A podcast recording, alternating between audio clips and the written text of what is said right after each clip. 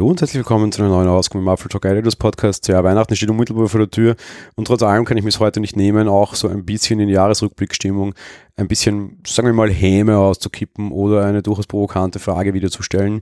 Und die Frage, die ich mir heute stellen mag, war, was wurde eigentlich aus, kennt ihr es noch, Apple News?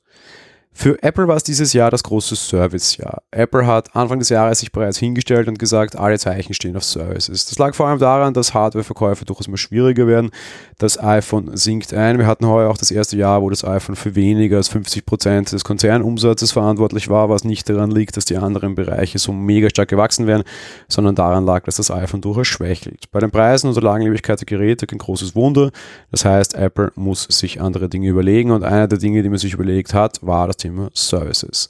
Los ging es dann, dann im März mit einer Keynote, die viele Leute sehr gehasst haben. Mir persönlich hat sie sehr gut gefallen, weil ich sie sehr cinematisch und durchaus ein bisschen episch fand, wo sehr viele Services quasi vorgestellt wurden. Die, das erste, das präsentiert wurde und dann auch sehr schnell verfügbar war, war eben Apple News. Danach vorgestellt wurde Apple Arcade, das kam dann im September, und Apple TV Plus, das kam erst im November. Seit der Vorstellung von Apple News ist es meiner Meinung nach um den Dienst aber sehr ruhig geworden und ich bin mir nicht sicher, wie erfolgreich dieser Service an sich ist.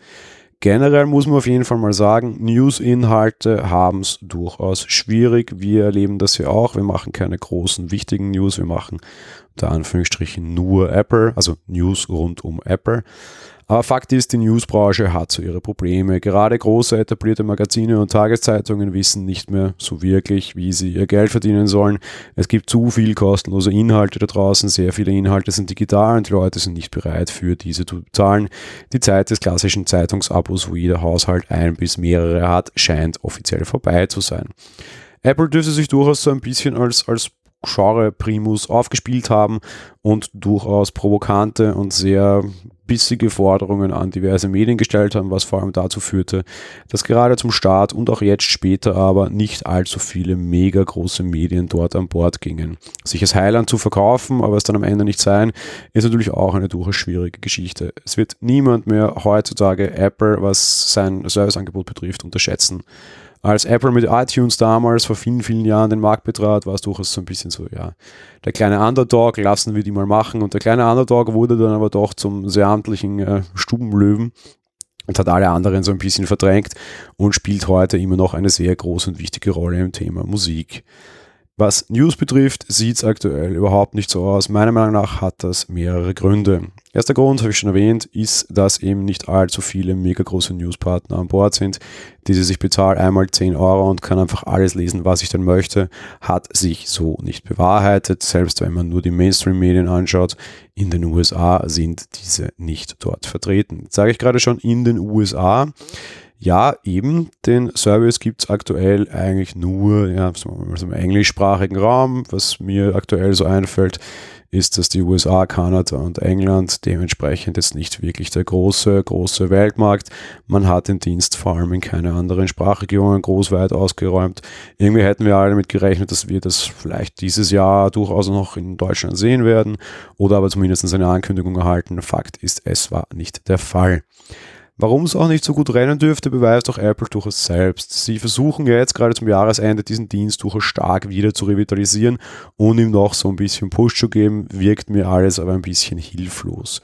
Die erste hilflose Maßnahme war, dass sie den Service jetzt über diverseste Varianten jetzt wieder für drei Monate verschenkt haben.